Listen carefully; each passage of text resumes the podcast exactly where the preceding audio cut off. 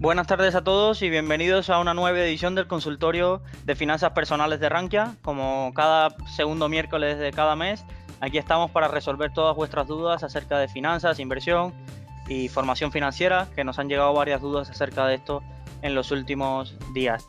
Para los que se incorporan por primera vez, me presento, soy Luis Ángel Hernández, responsable del Departamento de Inversión en Rankia. Eh, hoy tengo la oportunidad de que esté presente con nosotros Enrique Roca, eh, colaborador del Departamento de Fondos de Inversión y de, que muchos conocéis en Rankia durante mucho tiempo. Hola Enrique, ¿qué tal? Muy buenas tardes.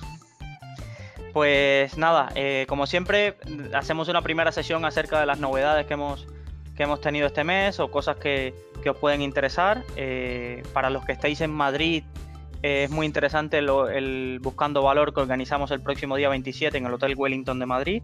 Vamos a tener gestores de Cobas, eh, Bayern Hall, mira, el gestión viene eh, su responsable, su, el gestor principal, François Badelón, eh, tenemos varios, eh, Columbia también estará presente, será un evento bastante importante, sobre todo para cerrar esta primera parte del año en lo que se refiere a eventos de fondos de inversión. En la parte de bolsa hemos lanzado este mes el primer curso de opciones de Rankia, es decir, hemos lanzado junto a Sergio Nosal, que fue gestor en GPM y es un blogger en rank que hemos lanzado el primer curso de opciones y que estará en oferta hasta el próximo 30 eh, de junio con el precio de lanzamiento de, 100 euros. Eh, es un curso con más de 20 horas de formación y 12 sesiones teóricas y 8 prácticas. Entonces está muy bien. Cualquier duda sobre el curso me lo podéis escribir a mi correo luisangel.rank y os paso toda la información. Y sin más, vamos al lío, como se dice, y, vamos al, al consultorio que tenemos hoy tenemos como siempre preguntas tanto de fondos como bolsa como de formación financiera. Entonces voy a empezar por la parte de fondos que Enrique nos, puede ayudar más. Entonces vamos allá.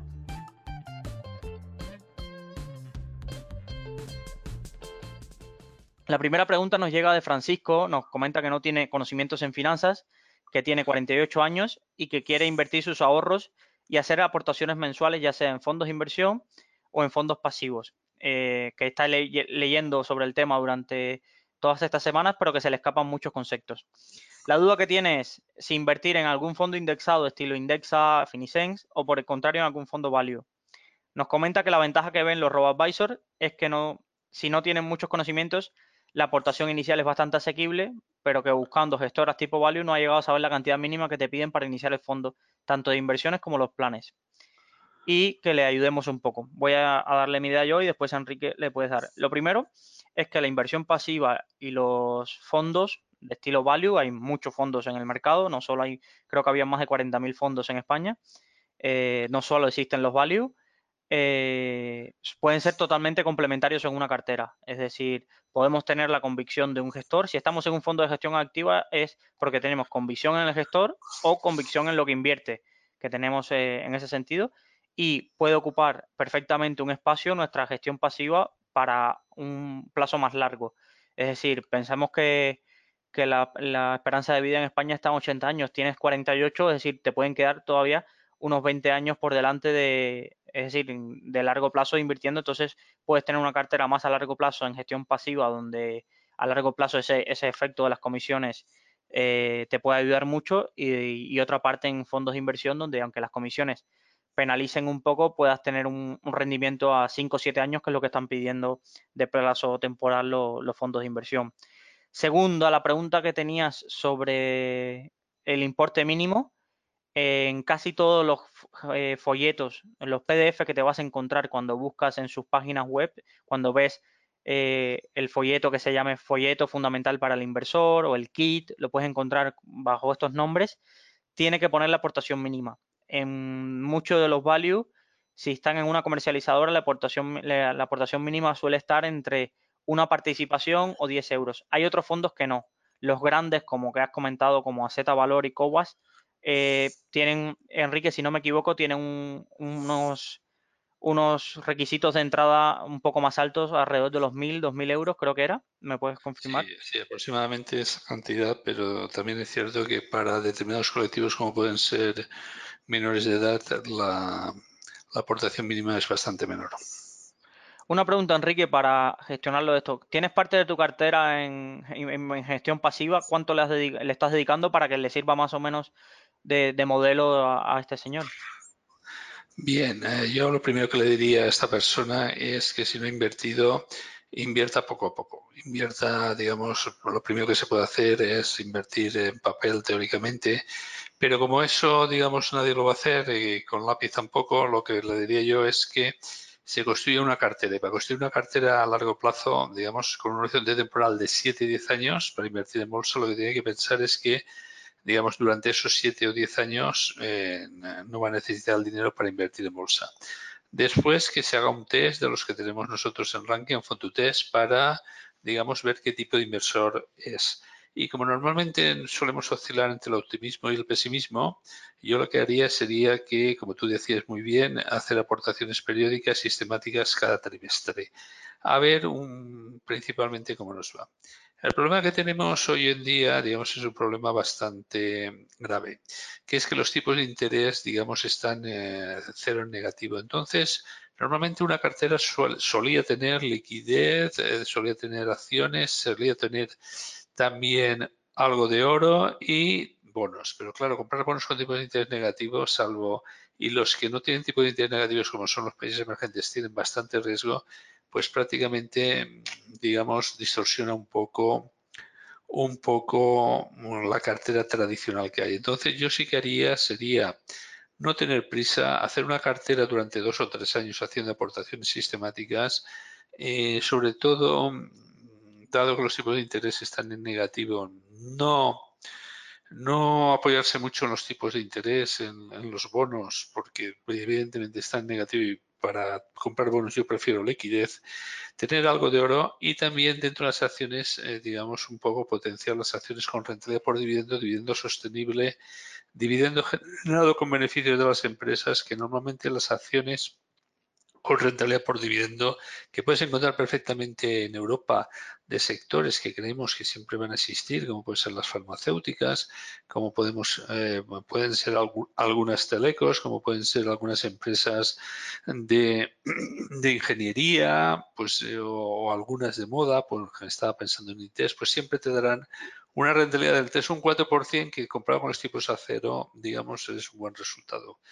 Pero si usted que empieza a invertir en este mundo de la bolsa por H o por B conoce un sector mejor que la competencia porque trabaja en ese sector, yo invertiría, digamos, si lo considera oportuno o si lo conoce bien, en aquel sector o en aquel tipo de empresas que conozca mejor que la media del mercado y sobre todo no le haría la prensa y tendría mucha paciencia. Mucha paciencia porque lo normal cuando uno invierte en bolsa es que empiece perdiendo dinero, en el sentido de que por, un momentín nunca compras en los mínimos, por otro momento siempre hay unos costes, unos costes de mantenimiento y unos costes de compra. Por lo tanto, yo le diría que compre una cartera diversificada, bien a través de, como tú decías, un ETF o un robo advisor que te hace una cartera bastante equilibrada o bien también en, algún fondo, digamos, cuyo gestor haya pasado una crisis.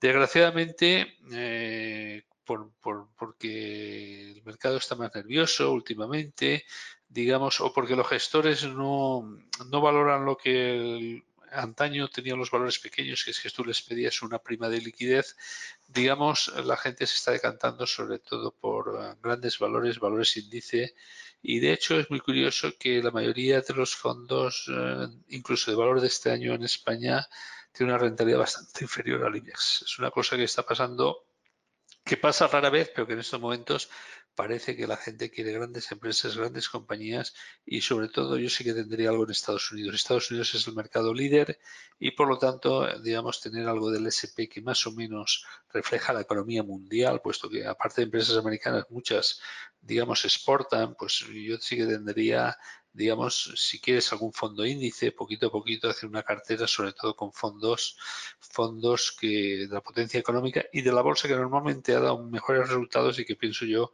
que seguramente lo seguirá dando, que es el índice del S&P 500. Pero empezaría muy poco a poco, me haría un test, no tendría prisa para comprar bolsa hay más días que longanizas y sí que si por alguna de aquellas en algún momento de formación de esta cartera que le he dicho que no la puede formar durante dos o tres años hubiera caídas significativas del 10-15% a lo mejor adelantaría las aportaciones y compraría no me esperaría al trimestre siguiente para comprar la cartera sino que aprovecharía y con las carteras y adelantaría algún tipo de suscripción periódica. Gracias, Enrique. Espero, esperamos haber ayudado a Francisco que nos, que nos enviaba esta duda. Tenemos una duda desde que, desde que me la enviaron, me parecía muy pertinente porque creo que, que casi nadie explica esto y, me gustaría que tanto tú como yo podamos ayudar. Eh, nos las hace Pedro, que nos escribe desde Málaga y nos pregunta cómo funciona la industria de fondos de inversión. No entiendo, eh, no, nos comenta, no entiendo eh, quiénes son los actores, qué es una gestora, qué es eh, Inversis, qué es Allfund, qué papel juegan y cómo se distribuye el negocio, eh, al menos en España, de los fondos de inversión. ¿Vale? Voy a empezar yo, pero aquí creo que Enrique puedes aportar muchísimo, tú que has trabajado en, la industria durante muchos años. Y voy a empezar por conceptos muy básicos, ¿vale? Cuando hablamos de fondo de inversión, eh, nos referimos a un vehículo de inversión que va a tener un gestor, ¿vale? Ese gestor va a crear su cartera de inversión, tiene que enviarle su proyecto a la CNMV, eh, necesita un mínimo de 600.000 euros para montar un fondo de inversión, por, es lo que se llama un compartimento. Cuando escuchen hablar de un compartimento, es que un fondo de inversión necesita como mínimo 3 millones de euros, pero la CNMV te permite trocear esos 3 millones de euros en compartimentos y cada compartimento necesita final de año tener 600.000 euros, ¿vale? ¿Implica que necesitas los 600.000 euros para formar un compartimento o 3, o 3 millones para eh, crear el fondo? No, eh, lo puedes lanzar con menos capital, pero al final del año se te va a exigir que tengas ese capital. Entonces, si al final del año no lo tienes, pues se cerraría el compartimento o se cerraría el fondo. Vale, esto estamos hablando de un fondo. ¿Qué hace el gestor? Busca ideas, tiene su modelo de inversión, capta capital lo invierte y a cambio te va a cobrar una comisión de gestión. La comisión de gestión va a la gestora y se descuenta día a día. Estamos partiendo por lo muy básico de los fondos de inversión, ¿vale? Entonces no es una comisión que tú veas eh, que te llegue un recibo de mil euros eh, de comisión de gestión eh, cada seis meses, sino que se te va descontando día a día. Ahora te tienen que mandar un recibo de, para que veas cuánto ha supuesto eso en dinero, ¿vale? y es la comisión que se lleva el gestor. Cuando escuchamos hablar de gestora, ¿qué estamos hablando? Una gestora al final es una empresa, una sociedad gestora que al final puede tener muchos fondos de inversión y tiene a sus gestores. Entonces, eh, las gestoras necesitan un capital mínimo, se tienen que constituir y pueden tener eh, tanto fondos de inversión como, como, planes de pensiones.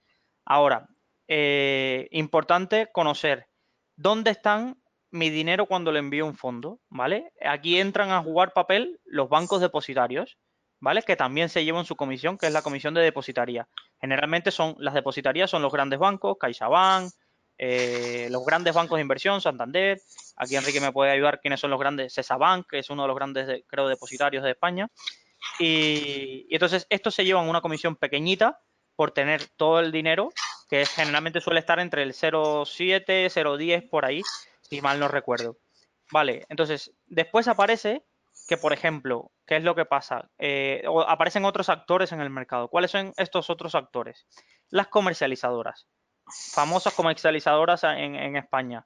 Podemos tener eh, Renta 4, eh, hay, hay, varias comercializadoras en España. Entonces, estas comercializadoras, aparte de tener sus fondos propios, como pueden ser los fondos de Renta 4 gestora, te ofrece una gama de fondos que generalmente evidente, eh, eh, por lo menos, por ejemplo, Renta 4 te ofrece casi 10.000 fondos de inversión, creo la última vez que lo miré, o, un poco más. Evidentemente, esos fondos que te ofrece, muchas veces se llevará una parte de, ese, de, ese fondo que te da, de la comisión que se lleva el fondo, una parte se la retrocederán, que es lo que hablamos de las famosas retrocesiones, a Renta 4, ¿vale?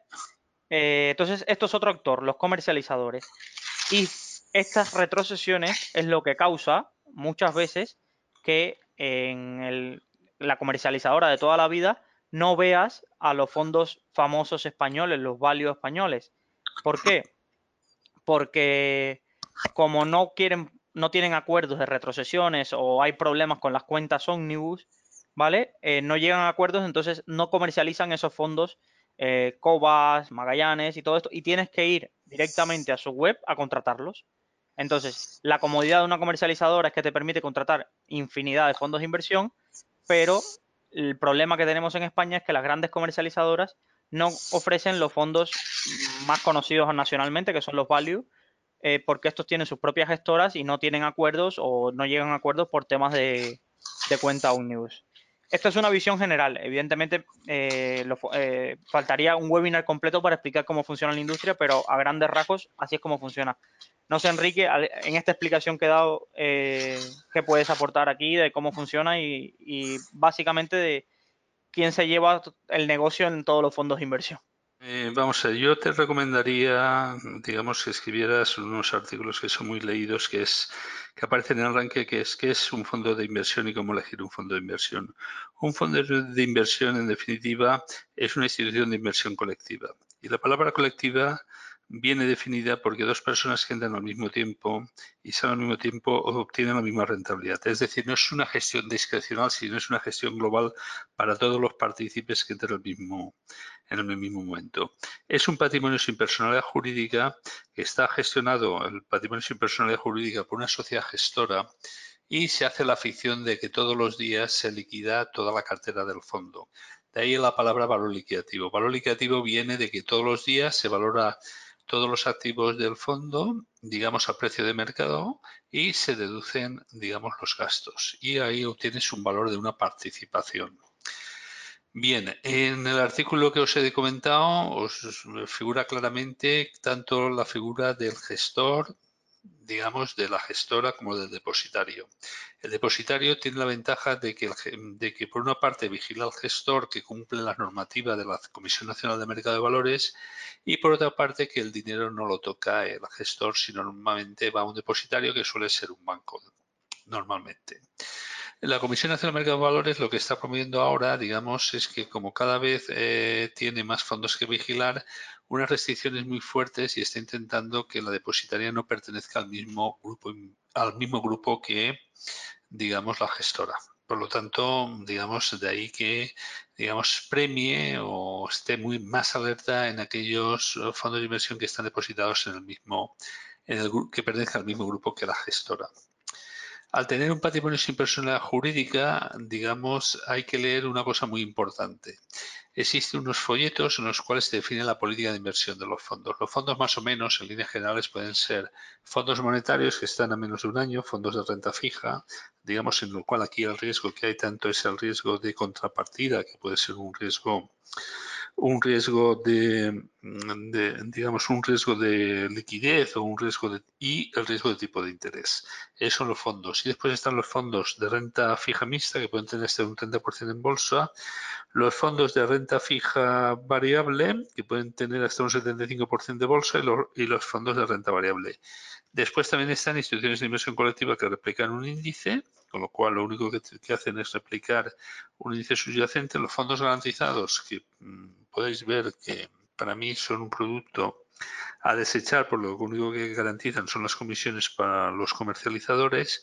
Y después también están los fondos de inversión libre o fondos hedge funds que pueden ser fondos de inversión libre y fondos de fondos de inversión libre, los cuales, digamos, el valor liquidativo no es diario, sino trimestral o semestral. Por otra parte, tenemos los fondos de fondos.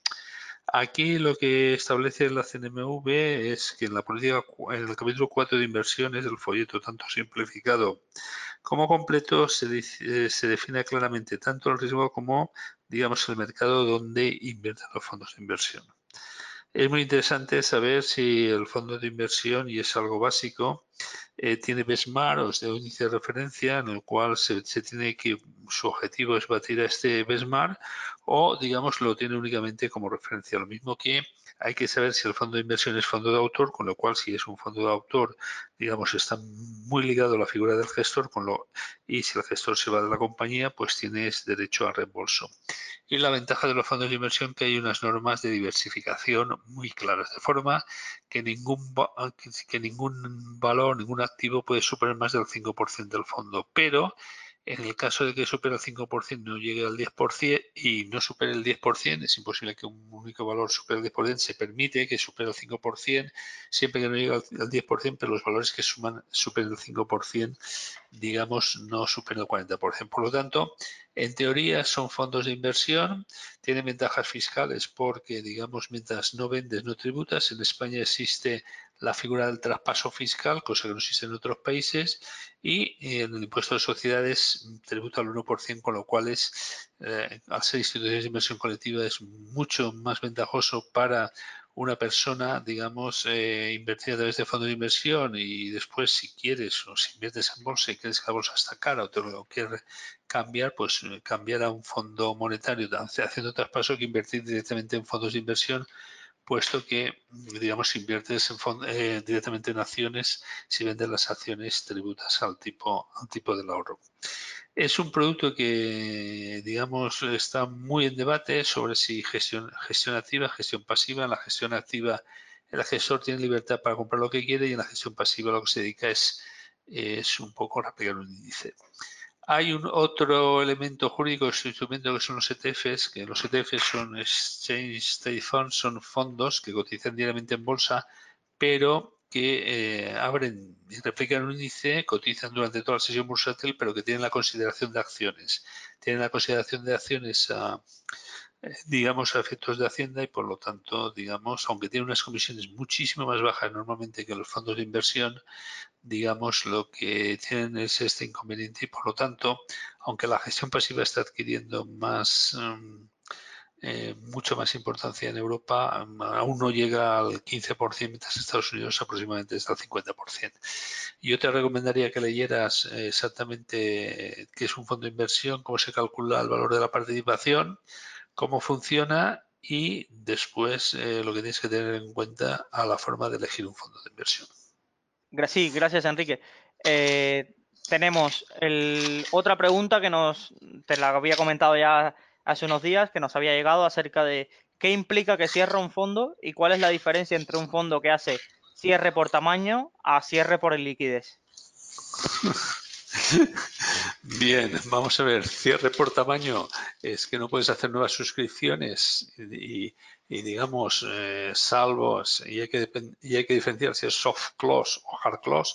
En el soft close o un cierre débil o un cierre digamos, eh, suave, eh, lo que tú puedes hacer ahí es que eh, se cierra a nuevos partícipes, pero los partícipes anteriores pueden incrementar la posición y el hard close es un cierre fuerte en el cual no se admiten nuevas participaciones ni nuevas suscripciones. El tema después, me has dicho, de cierre por liquidez, pues que no pueden haber reembolsos. Uno se habla de cierre de suscripciones y otro de cierre de reembolsos. Y normalmente el cierre de reembolsos es porque se producen reembolsos y los activos que tiene el fondo son bastante líquidos y por lo tanto no, eh, no encuentran contrapartidas y entonces se concede un par de años o, unos meses digamos, en el cual no hay reembolsos hasta que el fondo poco a poco va haciendo liquidez y encuentra contrapartida. Esto en España lo pasamos a la cuestión, yo creo, de 12 años con los fondos inmobiliarios. Los fondos inmobiliarios subían en el boom, en el boom especulativo entró mucho dinero en los últimos años y mucho patrimonio, entonces se compraron las viviendas a tipos, digamos, a precios altos, eh, las rentas por alquileres eran bajas, entonces cuando estalló la crisis, pues digamos, eh, la gente quiso reembolsar. Entonces eh, hay fondos de grandes entidades financieras que tuvieron que estar dos años hasta reembolsar y encontrar vendedor. Evidentemente bajó el valor liquidativo, pero eso también fue debido a que mm, en algunos casos era el propio fondo que calculaba el valor liquidativo porque llevaba acuerdos con tasadoras que a lo mejor pertenecían al grupo o no pertenecían al grupo y tasaban los inmuebles a precios como se tasaban en aquel entonces. No tenían en cuenta que, digamos, como todos los inmuebles y, digamos, tienen sus ciclos económicos y por lo tanto, digamos, el esfuerzo financiero para comprar un inmueble era muy elevado y como subían todos los años el mismo, importe en el valor liquidativo, pues había gente que lo confundía con un FIAM. Por lo tanto, eh, estuvieron dos años sin vender bajo el valor liquidativo. Hubo alguna entidad que se quedó los inmuebles, algún banco, y tuvo que poner dinero. Hubo reclamaciones ante la CNMV. Y lo que ha pasado últimamente con el gestor de el ex gestor de Invesco es que compran valores eh, pequeños, valores digamos, con poca liquidez y, bueno, se nos olvida muchas veces que los valores pequeños tienen que tener un premio de liquidez, una prima de liquidez, que eh, normalmente cuando las cosas van bien se olvidan. Los valores pequeños tienen que tener prima de liquidez y, eh, digamos, y si no, ser empresas familiares en las cuales tú estés muy alineado con los intereses de los accionistas y tengas siempre a determinados precios la empresa familiar o los grandes tenedores o los inversores tengan interés en comprar digamos eh, paquetes. Bien por amortizar o porque no encuentran otra inversión mejor.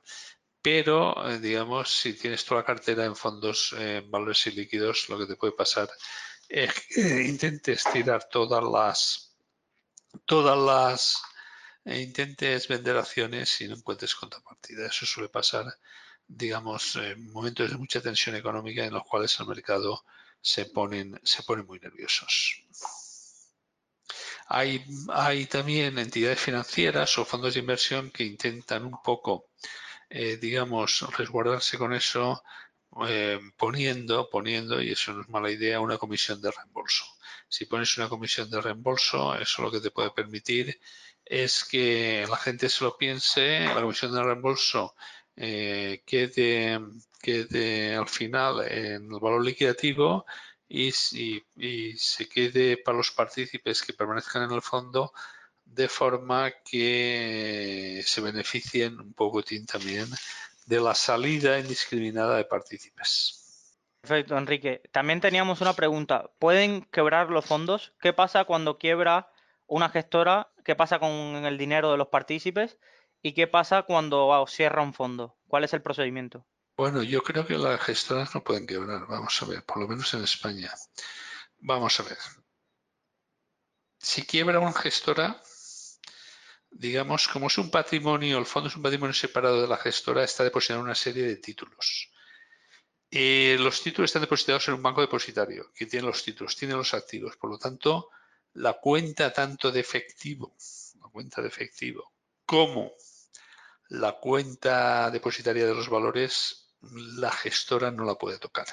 Al no poderle tocar, digamos, ese dinero pertenece a los partícipes, se sustituye por otra gestora en el caso de que quiebre, ¿os acordáis del, caso Banco Madrid? Se sustituyó creo que por Renta 4 u otra gestora. La gestora se deshizo por H o por B y, digamos, al final el partícipe el partícipe no se vio afectado, digamos, porque la cuenta ómnibus de la gestora, la cuenta corriente de la gestora donde que servía para cobrar y para pagar, se pertenecía, digamos, a los partícipes, se, dedujo que pertenecía a los partícipes, por lo tanto no estaba afectado al Fondo de Garantía de Depósitos y los títulos existían. Por lo tanto, la quiebra de una gestora en España eh, no tiene ningún efecto sobre el dinero de los partícipes, el patrimonio de los y el valor liquidativo. Otra cosa es la mala gestión del fondo, que el fondo invierta mal y se pierda dinero, pero digamos, pero eso sería una práctica en la cual la gestora pierde dinero. No, el, fondo pierde dinero por una mala inversión, pero no, digamos, por tipo porque ha habido un fraude. Perfecto. También teníamos, tenemos la pregunta acumulada que nos hacen llegar y, y, nos comentan acerca de cuál es la diferencia entre una SICAP y un fondo de inversión. Y los fondos de inversión veo que las puedo contratar en, Renta 4, que nos comenta este, que este usuario que es su, comercializadora, pero la SICAP no sé cómo comprarlas. Bueno, la SICAP es muy sencillo. La SICAP coges el teléfono y, llamas al banco depositario, cotiza todos los días, normalmente a un valor liquidativo, digamos, y se compra en, creo que en el mercado alternativo y tiene dos. Normalmente cotiza no con tanta frecuencia como los fondos de inversión, pero sí que cotiza, digamos, eh, tiene cierta regularidad, sobre todo las SICAs más famosos. La diferencia entre una SICA y un fondo es que la SICA tiene un capital variable y que normalmente la política de inversiones de la SICAP, digamos, eh, la suele decir el Consejo de Administración y la puede cambiar, la puede variar, digamos, son cuatro o cinco personas que gestionan, digamos, el patrimonio. Normalmente el patrimonio es suyo, muchas veces, y tiene una serie de, a veces tiene una serie de, mariachis o de personas que tienen una partida muy pequeña, pero que sirven para eh, llegar al grupo de los 100 inversores. Pero la SICAM, si no tiene una política definida claramente, digamos, se utilizó en su día, en un principio, para gestionar patrimonios familiares con las ventajas de impuestos sociedades de los fondos de inversión. Para comprar una SICAP es coger el teléfono y llamar y a tu intermediario y decir que te la compren, nada más. Tiene unos gastos de compra-venta de bolsa y, es, y estás comprando una SICAP como si fuera, fuera una acción. Sí, más o menos estas, esas, a grandes rasgos estas son las grandes diferencias entre la entre la SICAP y un fondo. Como dijo Enrique, se cotizan en el MAP. En algunos brokers eh, online no las podréis encontrar, pero en vuestro banco de toda la vida generalmente ahí eh, tenéis la SICAP y en las comercializadoras también las grandes SICAP nacionales también las podéis encontrar encontrar ahí. Eh, tenemos una pregunta, Enrique, y nos dicen, al un punto de vista de la jubilación, ¿qué diferencias hay entre un fondo de inversión y un plan de pensiones? ¿Qué es lo más conveniente si me preparo hoy mi jubilación? ¿Invertir en planes de pensiones o en fondos de inversión? Vale, vamos a ver. Todo depende de la edad, de tus rentas. Yo creo que en Ranking hice un artículo que si quieres ya lo intentaré rescatar comparando un fondo de inversión con un plan de pensiones. La política de inversiones puedes encontrar las mismas en fondos de inversión que en planes de pensiones, las comisiones un poco menos en planes de pensiones. El inconveniente del plan de pensiones es la iliquidez principalmente. Y la principal ventaja del fondo de, del fondo de pensiones es que tiene ventajas fiscales porque te deduces del impuesto sobre la renta y te deduces como si ese dinero lo hubieras ganado de menos, es decir, al tipo marginal.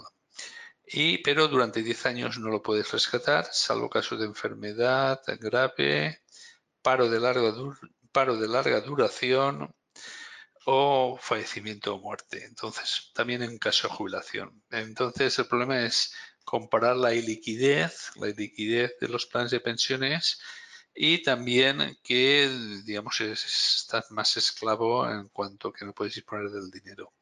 Si tienes un tipo de marginal alto, tienes un tipo marginal del 30%, yo creo que es más conveniente invertir en cada jubilación en planes de pensiones que en fondos de inversión por una sencilla razón de que capitalizas tu capitalizas tu, digamos, deducción fiscal. Y capitalizar la deducción fiscal, sobre todo si tienes un tipo impositivo alto, digamos, eh, es muy conveniente y resulta muy adecuado. De todas formas, eh, intentaré, si me escribes a mi correo electrónico de enriqueroca.arranque.com, eh, verte la comparativa entre fondos de inversión y planes de pensiones, porque creo que también hice un par de hojas de cálculo y la cuestión queda bastante clara si tienes en cuenta la edad, el tiempo que te falta hacia la jubilación, más o menos si te disminuye el tipo impositivo, que es algo muy interesante porque aquí deduces al tipo marginal y normalmente cuando cobras la pensión, tu tipo marginal que vas a tributar como rentas de trabajo cuando lo percibas es menor, pero digamos yo creo que por anotipos superiores al 25 o 30% interesa más un plan de pensiones que un fondo de inversión. A igualdad de rentabilidad, claro. Perfecto, gracias Enrique. Tenemos una, pregunta que también me, la hacía yo hace unos días. de ¿Qué fondos de inversión o que si nos puedes hacer un abanico de fondos de inversión que podemos buscar para obtener información que estén descorrelacionados al mercado y cómo lo hacen? Esto es muy difícil. Vamos a ver. Los fondos de inversión descorrelacionados con el mercado, ¿te refieres mercado de renta fija, renta variable? Eh, ¿A qué te refieres? Son renta, variable. Pensemos un, un, fondo de que no dependa del mercado tradicional de, renta bueno, variable. Pues esos son los funds, los fondos de inversión libre, los, los, los fondos de inversión libre, los long short, los market neutral. Entonces, mira por ahí market neutral, pero ahí depende mucho de la habilidad del gestor para generar alfa. Es decir, por ejemplo, ¿qué se basa un fondo por excelencia que puede ser long short, un, un hedge fund, pues apuesta por una divisa en contra de otra, apuesta por un índice eh, bursátil contra otra, apuesta que, por ejemplo, la deuda española lo haga mejor que la italiana en términos relativos. Entonces, si apuesta, por ejemplo, que el SP lo haga mejor que el Eurostock, de forma que está largo del SP y corto del Eurostock. Si sube la bolsa, siempre que el SP que, más que el Eurostock ganará dinero y si baja la bolsa, siempre que el SP baje menos que el Eurostock ganará también dinero. Pero eso depende mucho de la habilidad del gestor de hacer análisis comparativos y son fondos long short, market neutral o gestión alternativa. Son fondos bastante decoraciones con la bolsa, pero que yo no invertiría mucha cantidad de dinero hasta saber la habilidad del gestor porque te hace análisis macroeconómico y después, por ejemplo, tiene que, analizar mucho. Por ejemplo, hay fondos long short que son largo de índices, por ejemplo, un ejemplo, largo de índices y corto de Hens Morris. Pues eh, si índices este año lo hace mejor que la empresa sueca, ganará dinero y si lo hace peor, pues perderá dinero independientemente si la bolsa suba o la bolsa baja. Son fondos en los cuales la capacidad general alfa del gestor es muy importante y también se conocen también fondos de valor relativo. Creo que Renta 4 tiene uno de los más conocidos. Creo que Interesis tenía uno que era inverse aderiza neutral. Pues son, son fondos, digamos, en los cuales se hacen apuestas eh, relativas de un valor, un sector o algo contra otro. Perfecto, Enrique. Eh, por comentar un, apunte que has mencionado varios términos muy específicos del sector. Long short, más o menos lo dejaste claro que es que utilizan, combinan casi todos los fondos de inversión que conocemos habitualmente son long only, es decir, solo tienen posiciones alcistas, es decir, solo están en todas sus posiciones, esperan una revalorización al alza. Un long short hace apuestas variadas, es decir, como comentaste, se puede poner largo de una acción, por ejemplo, largos de Telefónica y cortos de Vodafone, eh, haciendo este tipo de, para, para buscar un mayor retorno eh, al mercado. Introduciste el, término alfa y market neutral. ¿Puedes un poco definir básicamente qué son los dos? Vale, un, fondo market neutral es que no tiene exposición a bolsa, es decir, que eh, tiene la misma cantidad invertida al alza que a la baja de la bolsa. Entonces juega valor relativo. Market neutral es que no tiene exposición direccional a bolsa, sino exposición relativa de un valor contra otro, de un índice contra otro pero no apuesta ni por subida ni por bajada de bolsa. Y alfa es la capacidad del gestor para que, aun, normalmente con stop picking, para que cuando el, la bolsa permanezca plana, él elija las compañías que van a subir o que van a bajar menos que el resto de la bolsa, que el índice de la bolsa. General alfa es la habilidad del gestor para gestionar rendimientos mediante la selección normalmente de acciones en todo, en, tanto en mercados alcistas como bajistas, de forma que lo haga siempre mejor, eh, dado sus conocimientos de mercado, dado su análisis de las compañías, o también aplicando momentum mejor que el mercado en general o que el índice global. Perfecto. Aquí tenemos el, punto de vista de cuando eh, escucharéis este término mucho de tal gestor genera mucho, generó mucha alfa, eh, tal gestor generó mucha beta. Por terminar la explicación, entonces, ¿qué sería la beta, Enrique? La beta eh, significa el apalancamiento a los movimientos de la bolsa, es decir, una acción con una beta superior a 1 significa que cuando el índice sube un 1%, esa acción sube más del 1% y cuando baja esa acción un 1%, baja más del 1%. Explica más o menos el apalancamiento a los movimientos bursátiles sí, más o menos creo que, ha quedado claro en ese sentido. Eh, nos preguntan acerca de fondos que utilicen eh, pautas estacionales, que si conocemos alguno.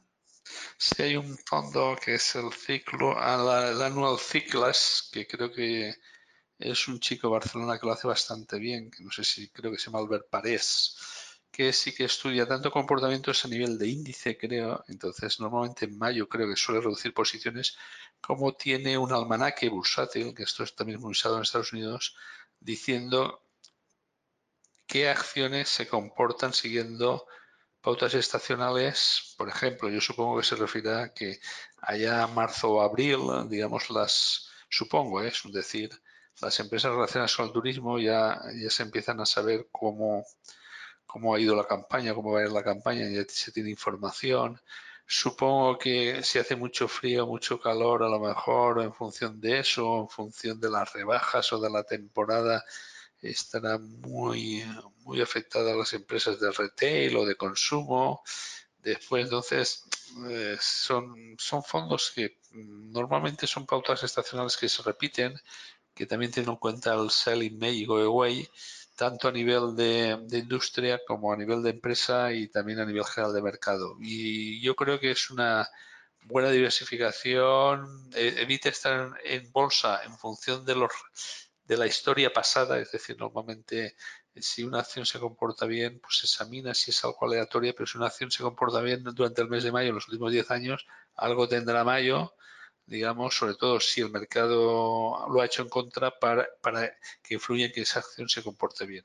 Es algo que en Estados Unidos está muy, muy interesante, se, lleva un almanaque de la bolsa, muy conocido popularmente, y yo creo que en Europa digamos, es algo que aún está, están haciendo. Siempre que se encuentre una justificación y no sea una cosa aleatoria. Perfecto, Enrique. Llegamos a la, última pregunta sobre fondos. Eh, bueno, fondos ETF relacionados nos preguntan, si llega una crisis y quiero invertir en oro, ¿cómo puedo hacerlo? Muy bien, en oro puedes comprar ETFs de oro. Puedes comprar ETFs de oro, que hay Gold Mines. Eh, puedes comprar, eh, creo que Wisdom tiene uno, un ETF de oro, tiene otro ETF de oro, creo que también Invesco. Puedes comprar algún ETF que replique el oro, puedes comprar mineras de oro y puedes comprar también fondos que tienen oro. Fondos que tienen oro, por ejemplo, yo, yo creo que los fondos de Banco de Luxemburgo tienen proporción tanto de oro físico como de mineras de oro. Son fondos muy buenos, digamos, mixtos son fondos que tienen una rentabilidad muy aceptable. Creo que Esfera también tiene algo de oro y sobre todo el que tiene mucho oro, mucho oro, digamos, es eh, o relativamente bastante oro en relación a lo que es una cartera tradicional o promedio de la bolsa es Valor. Y también hay fondos de las principales gestoras, creo que BlackRock, que tiene mineras de oro, BlackRock Gold Mines y fondos específicos de oro. El Amundi Internacional SICAP también tiene, creo que el FERSEC, el Amundi Internacional también tiene oro. Y bueno, si también puedes comprar directamente acciones mineras de oro como Barrigol, Agnico o cualquier otra, o Newmont. O sea que eso lo tienes bastante claro, es bastante fácil. Perfecto, Enrique. Saltamos a la parte. Te diré, te diré curiosamente que el oro está atravesando una figura técnica bastante interesante y que, eh, digamos, tanto, tanto el. Uh, eh, la cotización del dólar si se deprecia como los bajos tipos de interés tradicionalmente y históricamente han, favorecido el buen comportamiento del oro. Entonces, a mí no me extrañaría nada que tuviéramos un movimiento alcista relativamente importante en los próximos meses del oro. Perfecto, Enrique. Nos entra una pregunta acerca de formación financiera. Nos comenta José, dice, tengo 20 años y estoy terminando segundo de economía en la Universidad eh, Politécnica de Barcelona y en un futuro quiero trabajar en el sector financiero. Eh, quiero buscar la manera de diferenciarme de alguna forma y no sé si cuál es la mejor, si alguna práctica en alguna empresa del sector o formación autodidacta, mm, ¿qué nos, nos recomienda? Primero, eh, empiezo yo, Enrique, y, te doy paso que tienes más experiencia y tuviste muchas personas a, tu eh, contratada cuando trabajabas en el sector y demás, entonces nos puedes explicar más. Una lástima que no ha estado hoy nuestro compañero responsable de formación, que tiene toda la oferta de másteres y certificados eh, que, te pueden servir para mejorar tu formación financiera. Ahora mismo se está presentando al nivel 2 del SFA y esta semana se le estaba preparando y por eso está fuera. Te recomendaría que si tienes dudas sobre máster y demás, eh, le escribas a él, eh, a, a john.rankia.com o, a nuestro correo luisangel.com y, te ayudamos más específicamente en tu caso. Te voy a decir mi experiencia, yo tengo 27 y una de las formas mm, eh, en la carrera ya olvídate de saber de bolsa y mercados financieros. Eh, tocarás las pinceladas que cualquiera que se haya leído un libro básico las va a saber, pero sí te puede dar un marco teórico donde más o menos tener base en el resto de asignaturas que te pueden servir. Eh, aprovecha y mucho trabajo autodidacto, autodidacta, mejora tus idiomas. Si puedes irte de Erasmus y mejorar tus idiomas será un paso importante. Si de Erasmus puedes hacer prácticas en alguna empresa, mejor que mejor. Y una vez que acabes, eh, al mirarte algún tipo de certificación, es una forma de diferenciarte. No significa que hacer una certificación te va a dar conocimientos que te permitan tener éxito en el sector, pero al menos muestra que, has sido capaz de estudiar y, de sacar un examen adelante. Eh, no sé, Enrique, ¿qué buscabas tú cuando querías trabajar con alguien y querías contratar a un chaval joven? ¿Qué buscabas o qué buscas en ellos? Yo buscaba una cosa, honestidad y sobre todo, aparte de honestidad, sobre todo una persona que esté en el mundo, quiero decir que viva, que sepa divertirse, que sea una persona normal, pero sobre todo también que tenga mucha curiosidad. Entonces la curiosidad es lo que te hace, digamos, curiosidad y apasionamiento por el mercado. Y eso hablando con una persona se sabe exactamente si la tiene o no la tiene. Y también mucho que sepa diferenciar el trabajo del mundo real eh, de su otra vida, que no trabaje más de ocho horas, pero que las ocho horas que trabaje conmigo las trabaje a tope y curiosidad por aprender. Yo, muy sencillo, afortunadamente, digamos, ahora lo tiene la gente por una parte más fácil y por otra parte más difícil. Más fácil porque está Rankia, cuando yo estaba no estaba Rankia, entonces yo bucearía mucho en Rankia, eh, miraría, por ejemplo, los vídeos de Alejandro Estebaranz, los comentarios de Enrique Gallego, eh, los de Marco Luque, de gente bastante interesante. Y después sí que miraría los vídeos que tiene Alejandro Estebaranz, eh, asistiría también a Álvaro Guzmán, no sé, eso cualquiera, y asistiría a alguna conferencia nuestra, si estuviera en otra provincia, pero sobre todo, digamos, ser autodidacta, es saber también por qué quieres dedicarte a esto, tener constancia, perseverancia y curiosidad. Sí, perfecto. Yo también eh, en ese punto recomendaría que aunque estés en segundo de carrera, si en tercero o cuarto puedes hacer prácticas, el sector eh, eh, las, las, haría. A mí yo estuve no en una entidad financiera, en BBVA, estuve seis meses de prácticas Evidentemente, me, en mi día a día me servía de poco el trabajo que me ofrecían a primeras, era, estaba en, un, en, un la parte de cajeros, en la caja, pero aparte tenía un acceso a los cursos de formación que ofrece BBVA para los empleados donde aprendí muchísimo y aparte dentro de la oficina tenía la suerte de tener un especialista en, en banca de altos patrimonios para 300.000 euros, que era especialista, y los seis meses estuve pegado a él mirando mercados, mirando cómo construía carteras. Entonces, depende mucho de la iniciativa que tengas, porque eh, las prácticas, evidentemente, no me planteaban un reto profesional para donde yo quería, pero sí las la supo aprovechar en ese sentido y, me fue bien. En ese sentido, es una cosa que te puede diferenciar eh, bastante tener esa cultura financiera de no solo lo que ponen los libros, sino estar atento a entender el mundo, cómo funciona el mundo. Es decir, eh, los grandes inversores, eh, tú hablas con ellos y son capaces de saber cómo va México, cómo va Brasil, cómo va esto, porque saben, de, saben eh, leen tanto y tienen una cultura financiera que, pueden saber de todo y son muy fácilmente adaptables su mentalidad a entender nuevos negocios porque siempre están aprendiendo. Es decir, piensen que los grandes gestores, mirad sus carteras y excepto uno o dos que están muy especializados en tecnología o algo, tienen empresas de sectores súper distintos y logran tener esa capacidad de, como absorben tanta información, ser capaces de entender los negocios muy fácilmente, porque los números los puede hacer cualquiera, el número te lo hace un Excel. lo difícil es entender lo que hay detrás de los números y entender cómo funcionan las dinámicas de los negocios y qué cosas les afecta. Y eso se aprende leyendo, estudiando, analizando sectores y es un trabajo que, te puede diferenciar muchísimo en este sector. También decirte que el sector financiero, eh, ¿qué hacer para trabajar en el sector financiero? Mucha gente nos pregunta. Y, es muy amplio, es decir, el sector financiero es muy amplio. Puedes ser gestor de fondos, puedes trabajar en, middle office, back office, puedes trabajar como auditor, puedes trabajar en una gran consultora analizando eh, adquisiciones y fusiones, analizando este tipo de cosas. Entonces, eh, es muy, muy amplio en ese sentido. Eh, por eso tienes que primero entender cómo funciona. Aquí hay un podcast que han sacado unos eh, eh, inversores jóvenes que están metiéndose en este mundo que se llama Due Diligence, que está muy interesante acerca de qué profesiones financieras hay y cómo, cómo acceder a ellas. ¿Vale? Pasamos a la siguiente pregunta, Enrique. nos dicen, la pregunta es muy genérica y a partir de aquí quiero que desarrollarla un poco. ¿Cuál es el mejor broker y qué son las comisiones implícitas de un broker.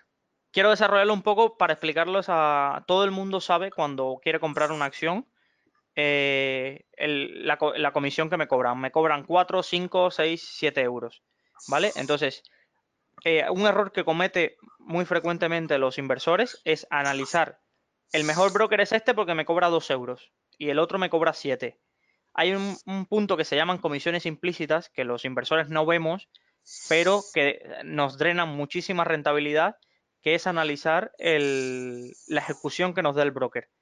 Si mi broker, yo mando la orden y yo quería comprar a 4.50 y no puse orden limitada y puse una orden a mercado y mi orden se ejecuta a 4.60, habré perdido 10 céntimos de mi precio de entrada, pero posteriormente eso, cuando mando órdenes más grandes, eso puede suponer muchos euros. Imaginen ustedes que soy un trader y repito esta operación 100 veces en el año. ¿Cuánto dinero me habrá, drenado, que es lo que llamamos comisiones implícitas, acerca de esto? Entonces, muchas veces cuando nos hacéis esta pregunta, eh, nosotros, yo les intento derivar a la parte de, de que comparen las comisiones de compra-venta, custodia, dividendos, etcétera, pero también les recomiendo de, oye, que sepáis que existe este otro punto. Evidentemente, si tenemos 100 euros o 400 euros y queremos invertir, no notaremos estas diferencias. Pero si somos inversores más frecuentes o inversores que tenemos un patrimonio un poco más alto, tenemos que empezar a mirar este, esta parte de comisiones implícitas porque nos pueden drenar muchísimo, muchísima rentabilidad. No sé, Enrique, si conoces algún caso. A mí me da la sensación de que la gente cuando sube muchísimo de patrimonio, intenta buscar más la calidad de ejecución del broker y este tipo de cosas que que me cobren dos o tres euros de comisión. No, únicamente, aparte de ejecución, lo que pasa que si das la orden tú ya, la ejecución ya depende de ti. Lo que puede pasar, eh, digamos, lo que tienes que ver es si el broker te ofrece algo más de análisis, de información fiscal, pero, digamos, evidentemente las comisiones lo que te hacen es, digamos, subir o bajar el precio definitivo de la compraventa. Por eso decía yo que cuando tú compras una acción o vendes una acción, lo que haces es empezar perdiendo. Pues eso es lo que hay y eso es lo que nosotros podemos ver. Nada más, eh, yo por mi parte, si quieres, Luis Ángel, dejamos esto ya pendiente, lo vemos todo bien y hablamos en otro momento. ¿Te parece bien? Perfecto, Enrique, gracias por tu respuesta. Y con esta pregunta llegamos al final de nuestro consultorio mensual un placer a los que nos habéis acompañado durante, nos estaréis escuchando dentro de, en la grabación del podcast durante vuestro camino al trabajo, en vuestra casa o durante el trabajo. Eh, agradecemos vuestra presencia, os invitamos al próximo mes otra edición del consultorio. Si estáis escuchando este podcast en alguna de las plataformas y veis que tratamos algún tema o alguna cosa que, no entendáis o que estáis acercando por primera vez y hay un término de los que hablamos que no entendemos, dejadlo en los comentarios y nuestro equipo eh, se encargará de, o un artículo del que hablamos y no lo encontráis, se le, pasaremos el enlace al artículo y, os le explicaremos el, el, concepto que parece estamos. Simplemente gracias Enrique nuevamente y gracias a todos y hasta una próxima edición. Hasta la próxima.